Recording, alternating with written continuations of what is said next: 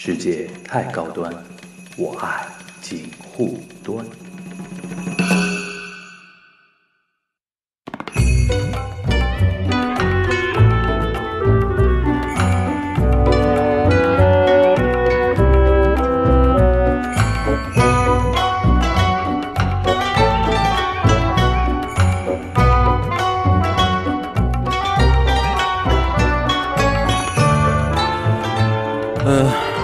是一个非常特殊的一个日子啊，因为今天是二零二零年二月二日，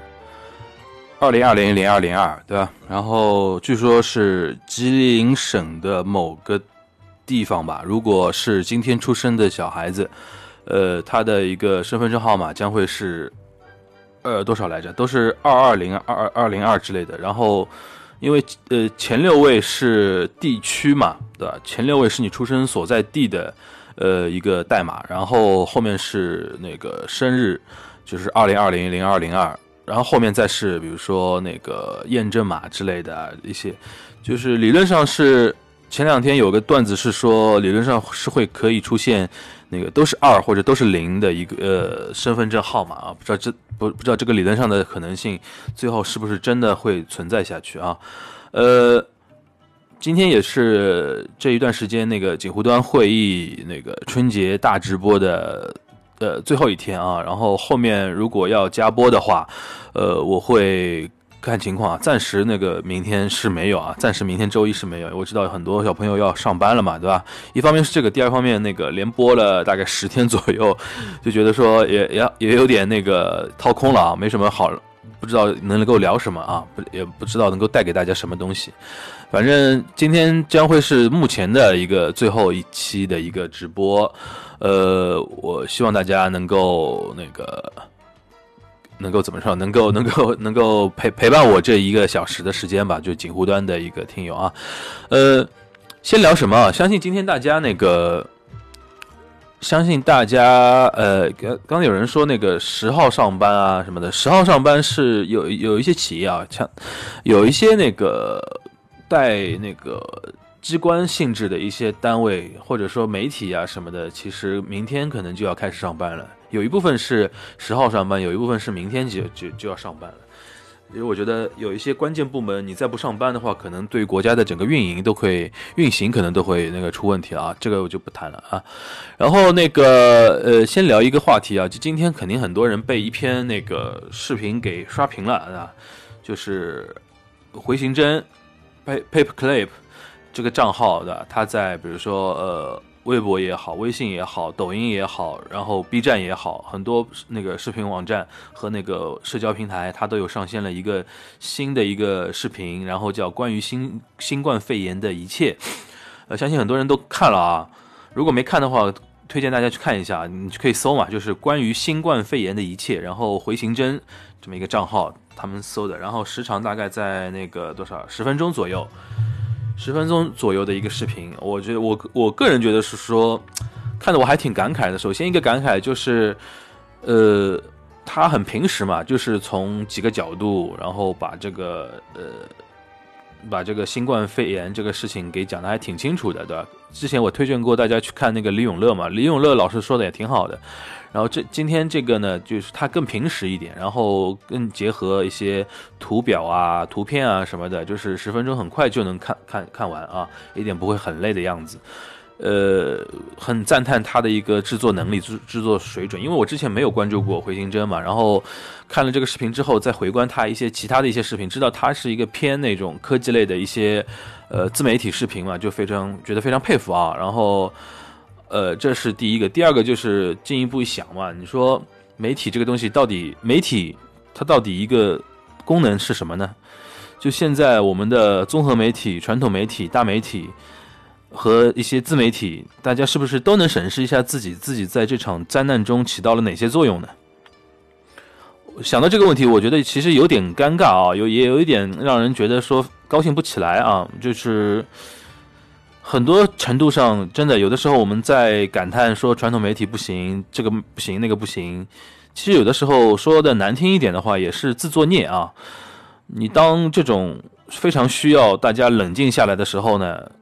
或者非常需要大家理性思考的时候呢，你去强调一味的那种大无畏的那种牺牲，对吧？然后奉献，对吧？然后每天把一些每天把一些人间的那种非常非常悲壮的一些东西当做正面来处理，对吧？我们所俗俗话说的丧事变喜事这么一种说法，一方面当然是满足了你的那个官方的一个宣传的需求啊，同时呢。但是呢，同时它造成一个结果，就是整个社会好像没有太多的媒体空间去给到一些，呃，平时的、真切的，或者说一些理性的探讨的一些空间啊。我觉得，我觉得可能某些、某些、某些力量啊，官方的某些力量真的要注视一件事情。未来，我觉得这一次，我觉得。嗯，有人说会说传统媒体限制比较多，我觉得在理性讨论面前，尤其针对一些科学，你像那个我别的不说，回先生这一期视频，这一期视频有多少传统媒体能做成这种水平呢？对吧？然后详实的资料、平时的分析，不带任何感情色彩的掺杂，当然他最后有一些有一些那个上价值的一些地方啊，有有一些上价值的地方。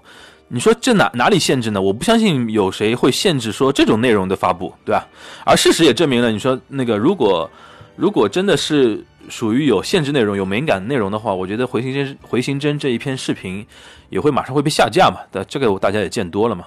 我就想说，媒体有的时候传统媒体也在自我放逐、自我堕落啊。呃，也不能怪很多有追求的人。都在离开那个传统媒体，当然我没有指我啊，我没有说我啊，呃，那个我看到的很多情况就是，我认为一些很优秀的一些人才，真的都在离开那个传统媒体，对吧？有的比如说广告出身的，或者说有的一些很多人啊，那个躲进小楼成一统，管他，就所谓叫躲进小楼成一统那个。呃，犬儒嘛，变得犬儒。那个本来他可能进入到媒体有一腔热血，想干嘛干嘛，然后有很多限制之后，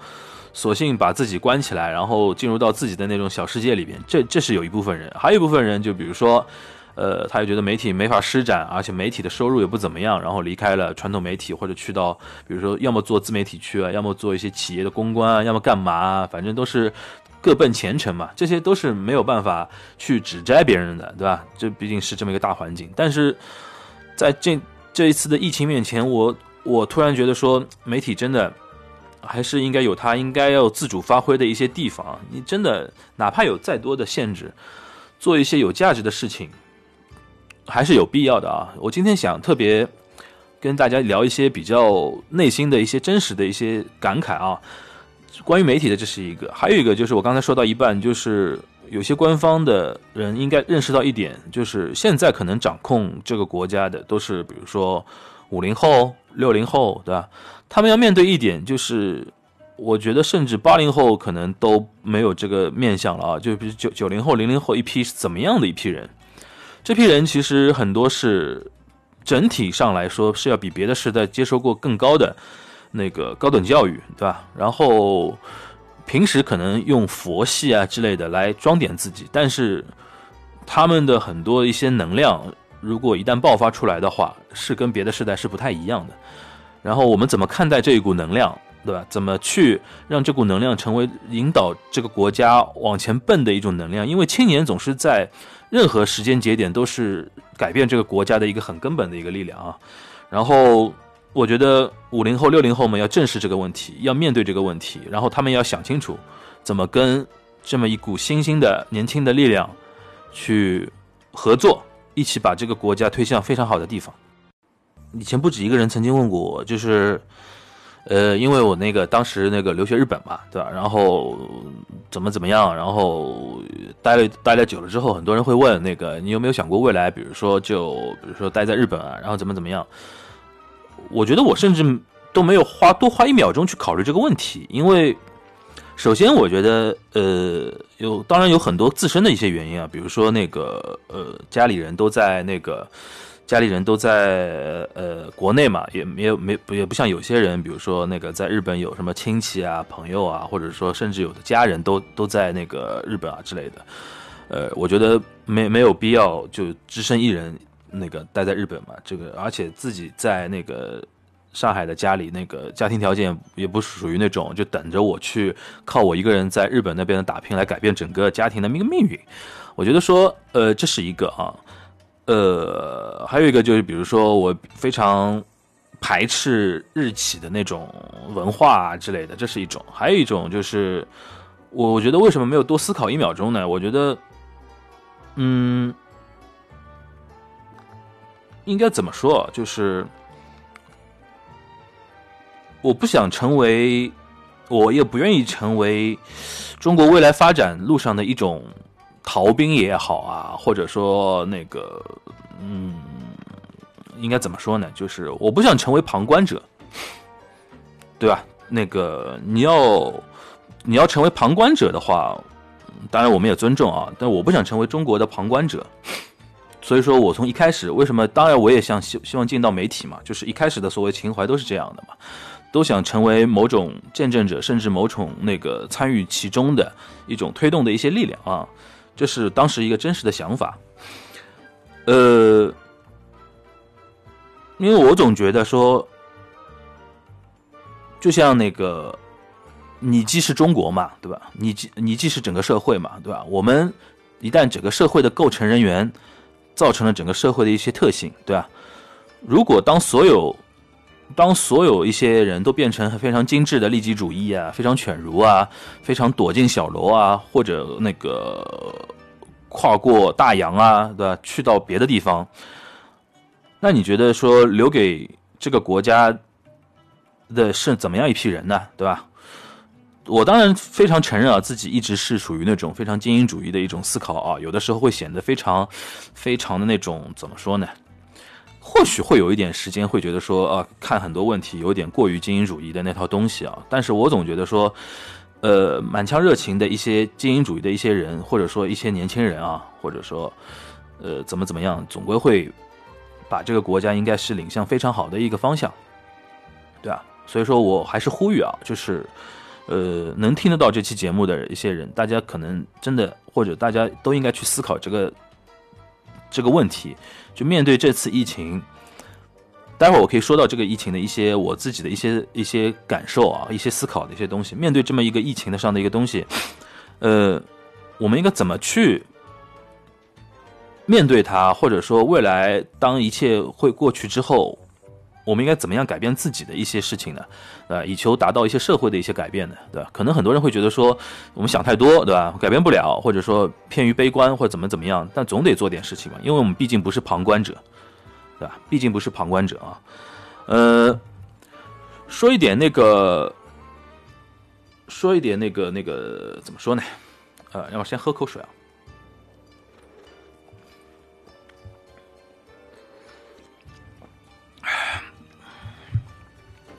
今天那个回形针的那个视频啊，有一点特别启发我。它里边其实说到一点，我觉得后来也督促我去算了一下这个事情。就现在那个，呃，湖北当地的一些医疗系统啊，基本基本上是处于一个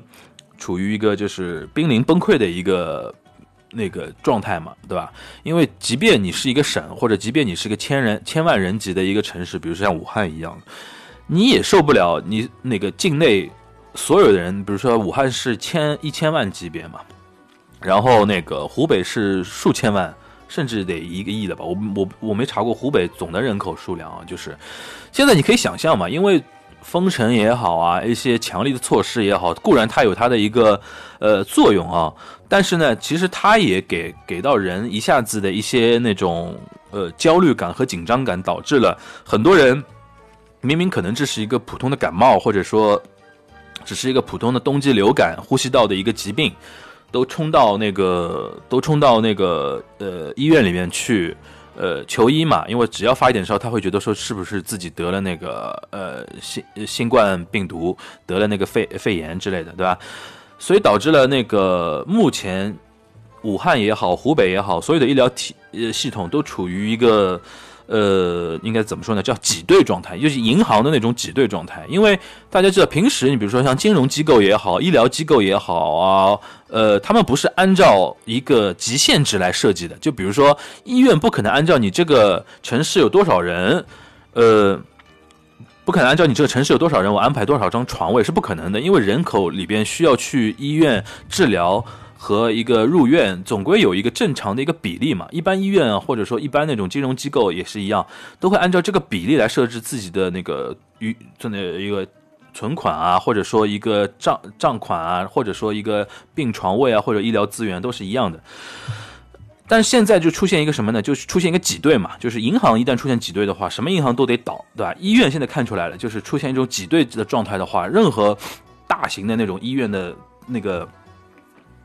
任何大型的医医疗机构、医疗资源都会出现那个瘫痪嘛，对吧？呃，对，有人那个留言说，就像船上救生艇肯于肯定少于乘客人数，对，就是这个意思啊。那在这种前前提下，然后今天我看一个数字嘛，现在那个。现在那个，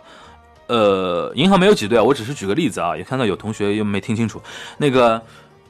现在每天大概湖北那边，呃，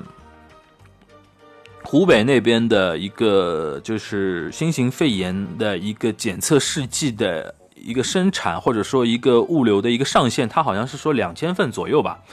两千份左右。所以也导致了，其实我我们现在可以大概率的相信有这么一件事情，在湖北大概有大很多一一批人，其实是确其实是感染了那个新肺呃新冠病毒，但是他没有办法通过正式官方的一个渠道进行一个确诊，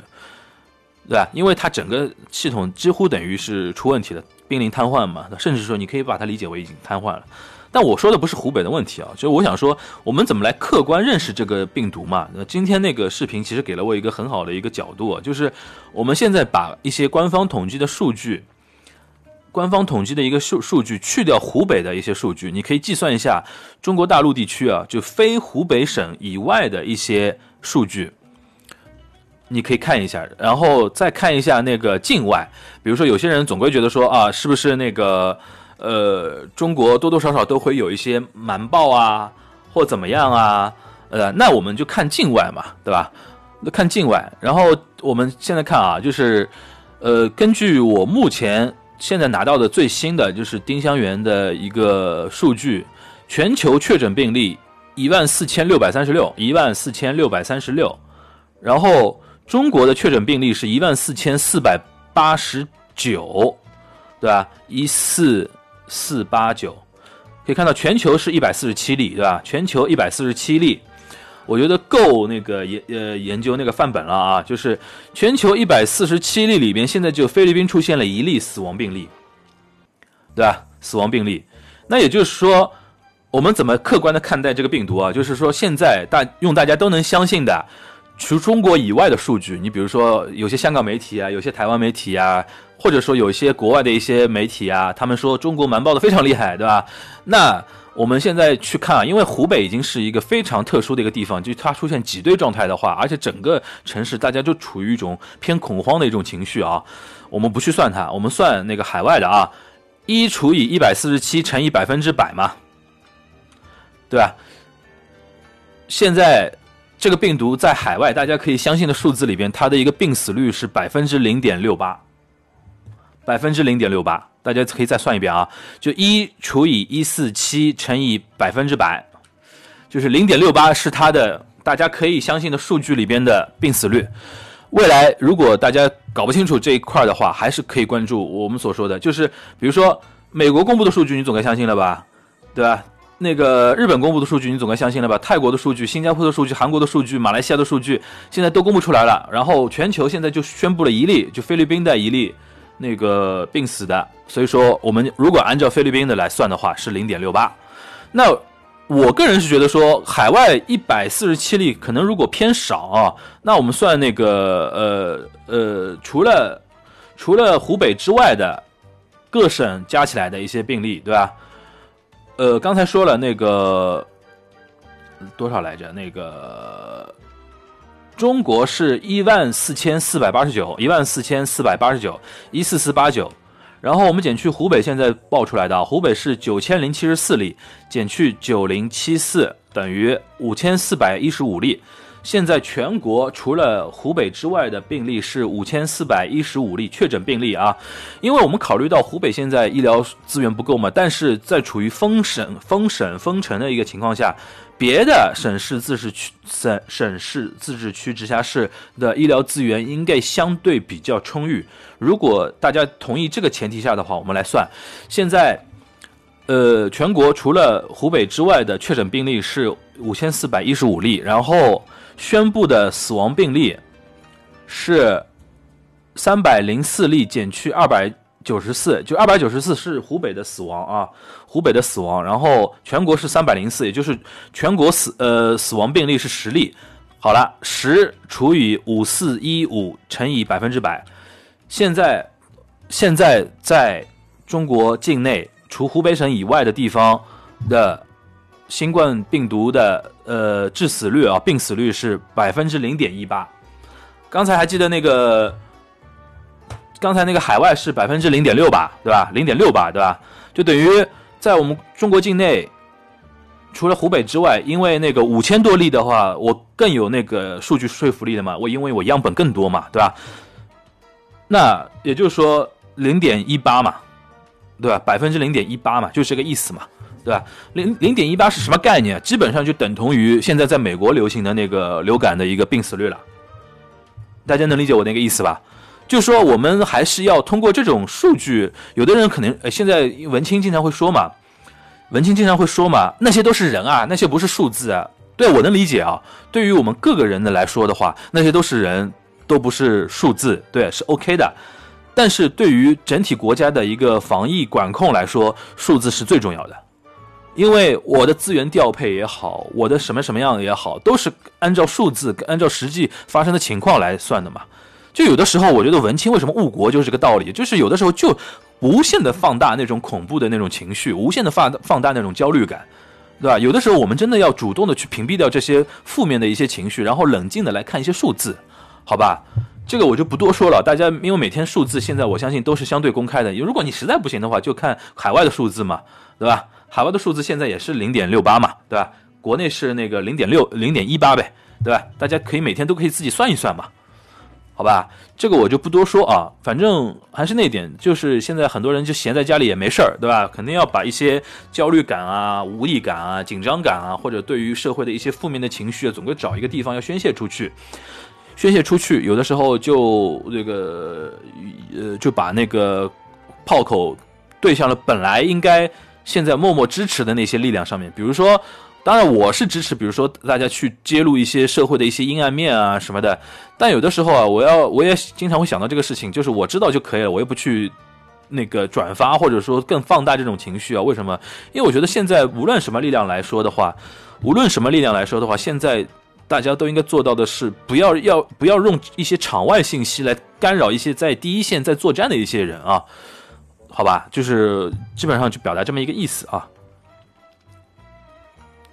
呃，然后我想说一下那个，我想说一下，呃，从昨天晚上到今天，我我这边自己实际碰到的一些事情啊。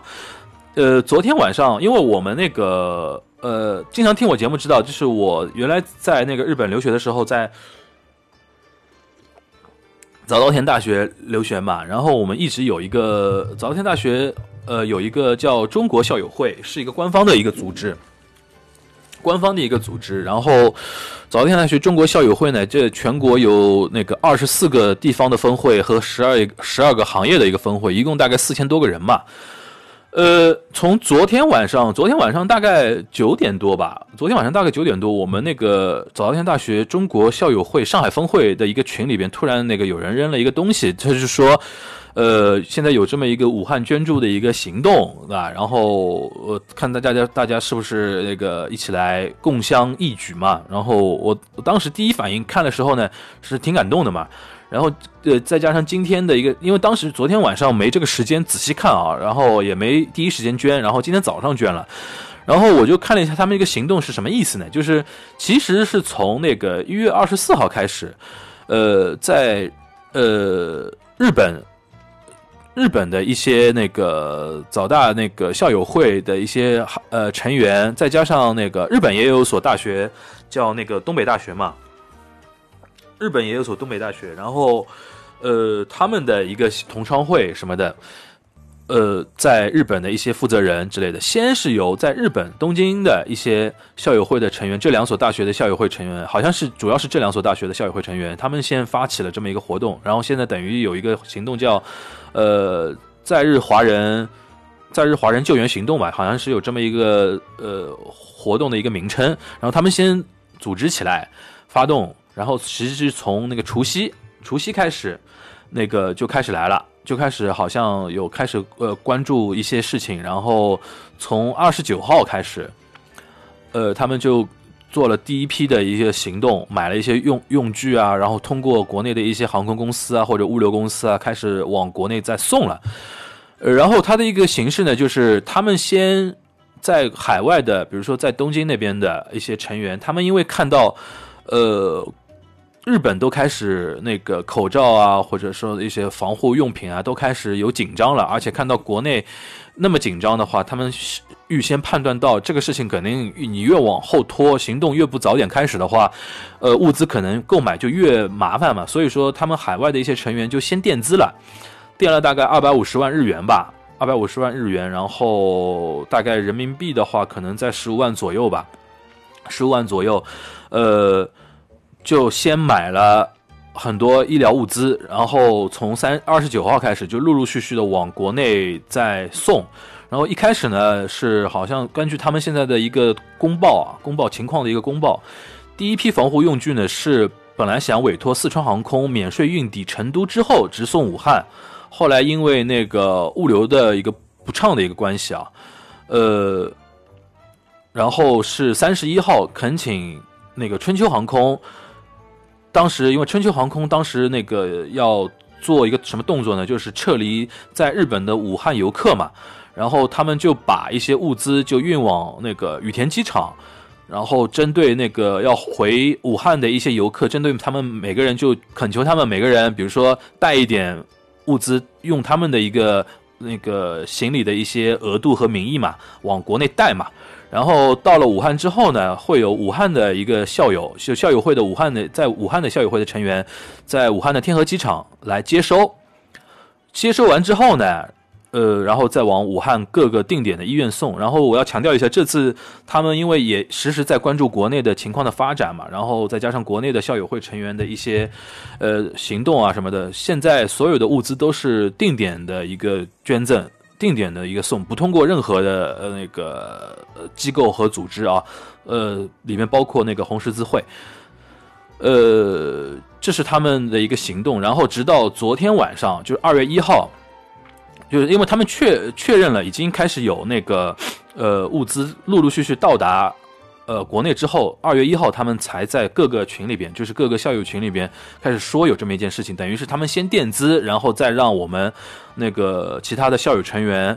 知道这个事情，然后再认捐嘛，是这么一个动作。我个人还挺感动的啊，因为我觉得无论从什么角度上来看的话，先垫资，先行动，然后确保行动之后，再跟所有的成员说这么一个动作，我觉得都是非常成熟而且非常负责任的一个做法。我个人还挺感动的。然后今天早上吧，今天早上我个人是捐了大概两万日元，两万日元大概人民币在一千二、一千三左右吧。然后还在自己的朋友圈也发了一下，然后自己我还那个推荐把这个事情推荐给原来我那个媒体的一些朋友，说如果大家需要采访，因为现在很多一些，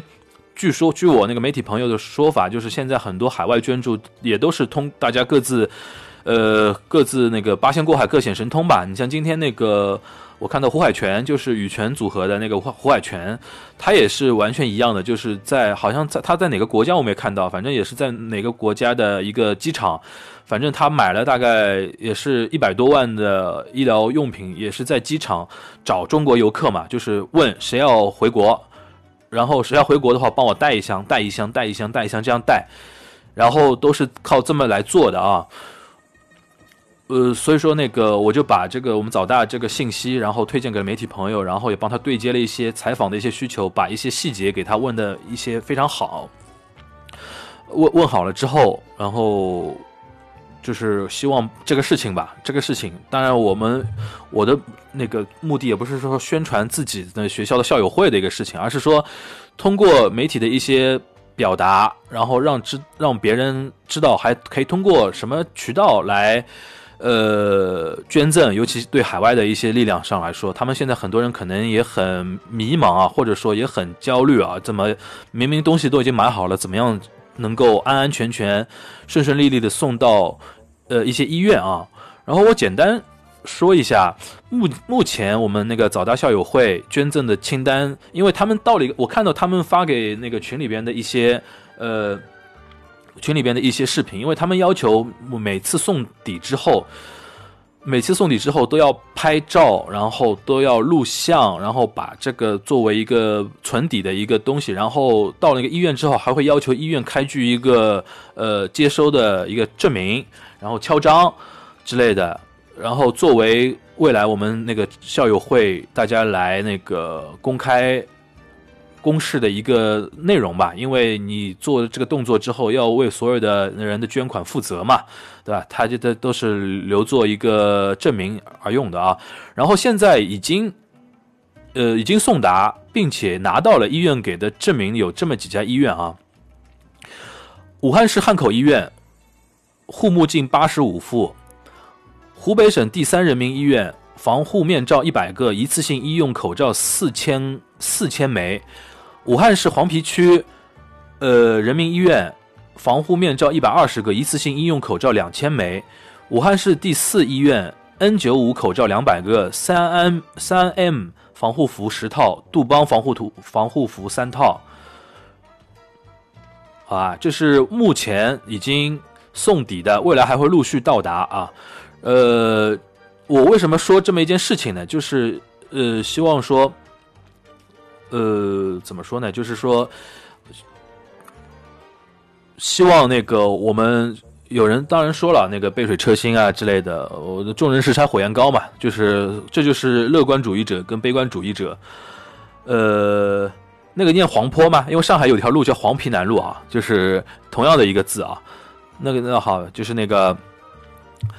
我是按照上海这边的习惯来念的啊，不好意思啊。呃，我是想说那个。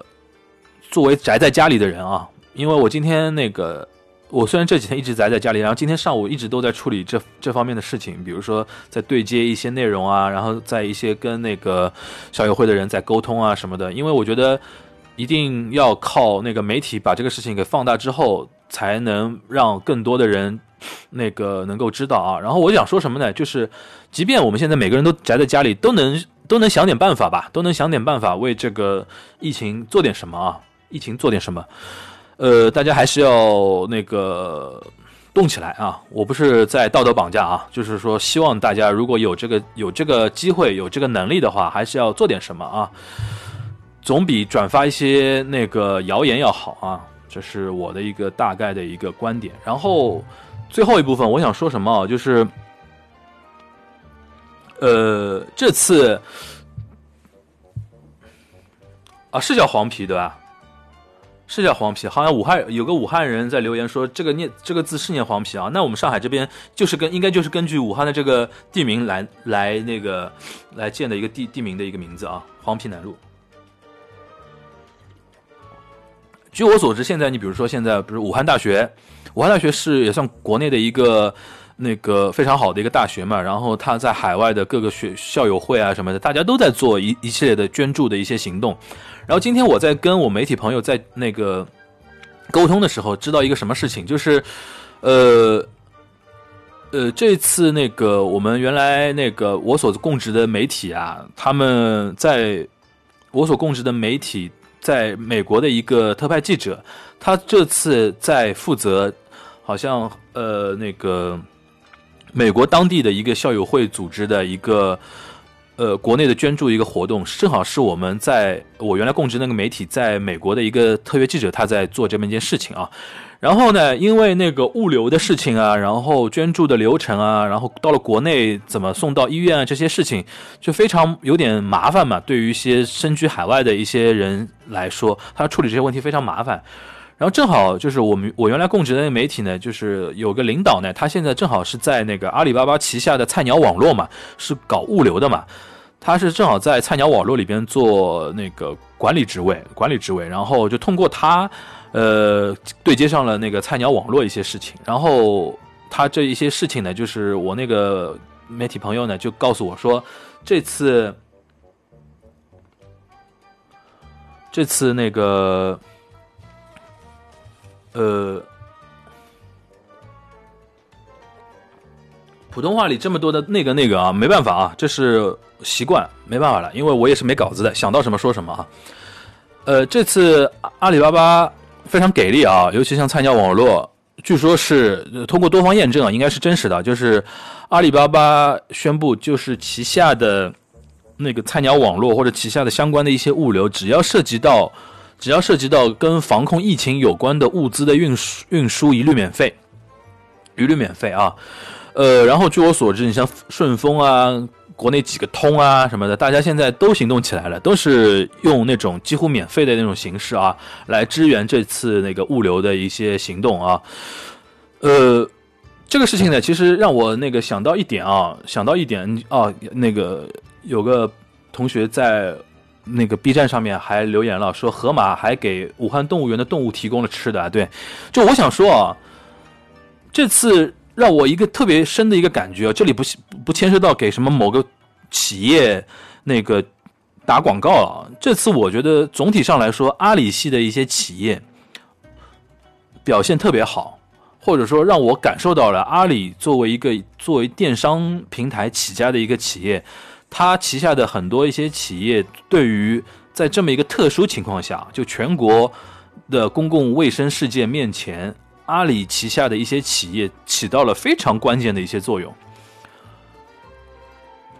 对啊？相比于腾讯，我觉得阿里这次是完胜的啊。这里边不牵涉到不牵涉到那个，比如说我打一踩一啊什么的，因为经常会把腾讯跟阿里一起来比较的嘛。这里我觉得试着分析一下，因为阿里是做电商起家的嘛，然后腾讯是做那个呃个社交内容起家的嘛，对吧？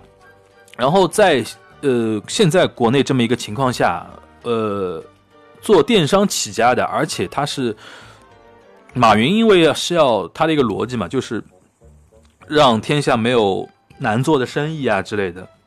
所以导致了马云那么多年，他他们那个阿里巴巴或者说淘宝也好，或者支付宝也好，或者任何的它任何的一个产业平台的一个搭建，都是冲着让一些呃人能够更自由的移动，更方便的移动。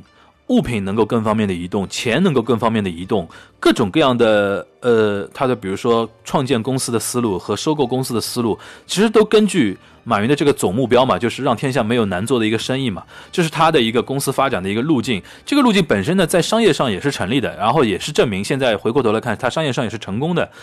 但呃，但是我想说什么呢？就是在现在这么一个特殊的条件下，马云那么多年给到阿里巴巴的一个发展路径，或者说阿里阿里自自然生长出来的这么一个路径，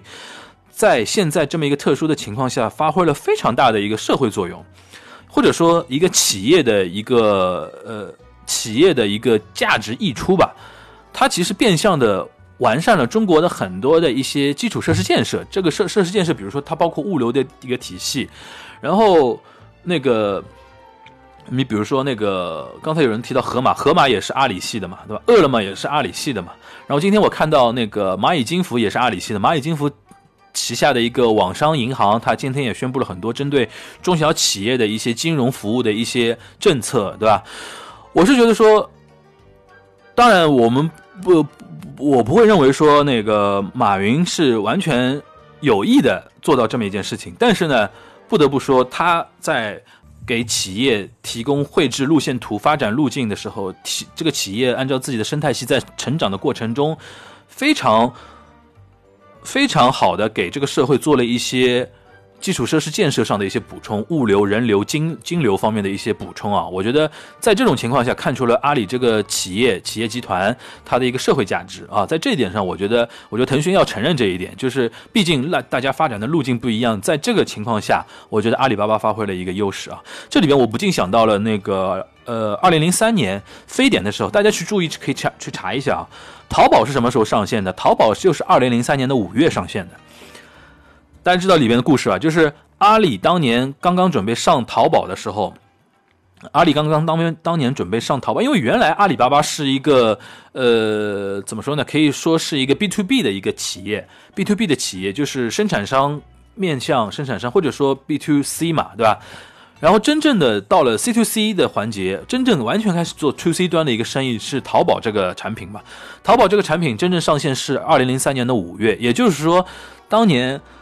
呃，阿里巴巴或者说马云团队好死不死就是在那个非典肆虐的时候上线了淘宝嘛。然后我当时看了一些材料啊什么的，就是他也鼓励所有的员工都在家 SOHO 办公嘛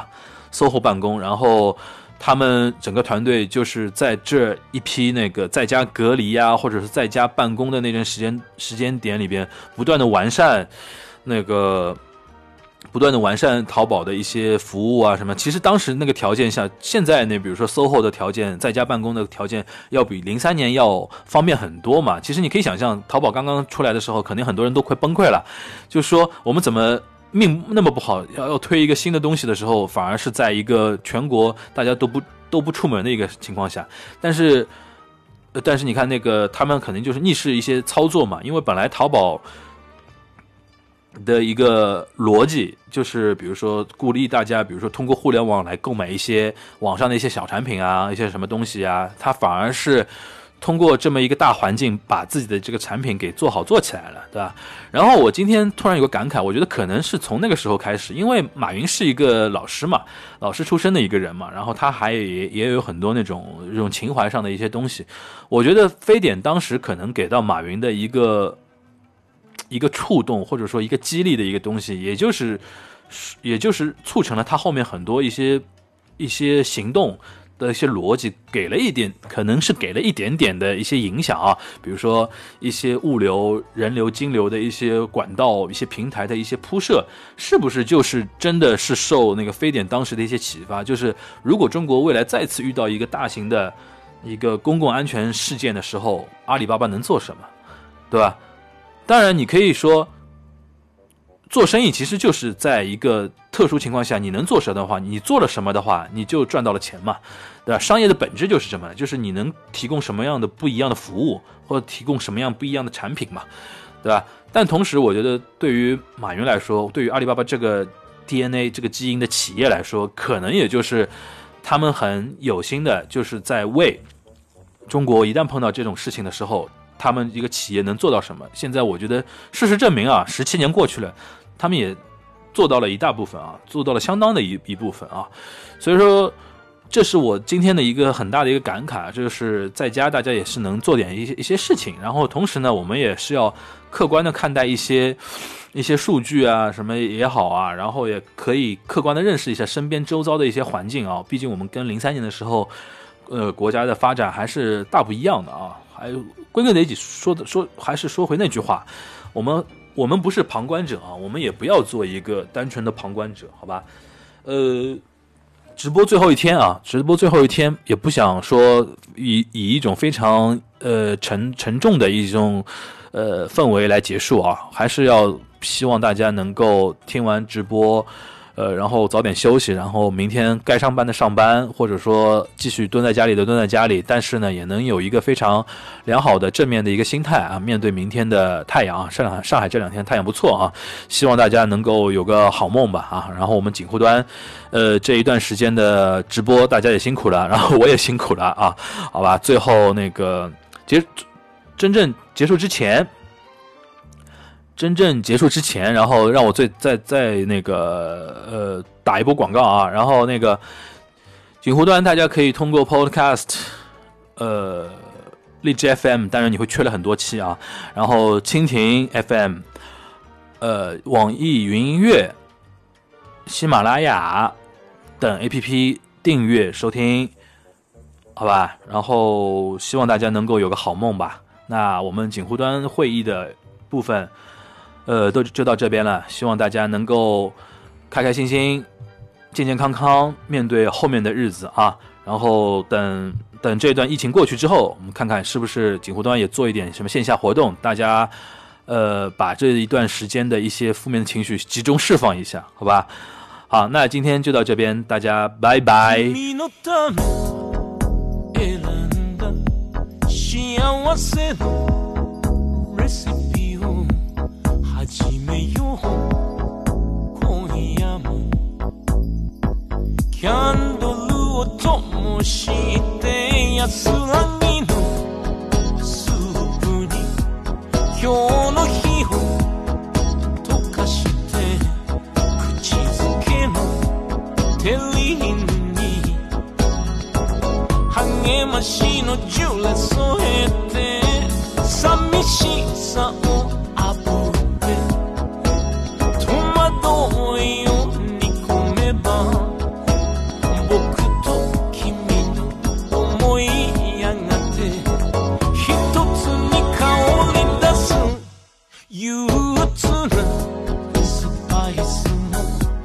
微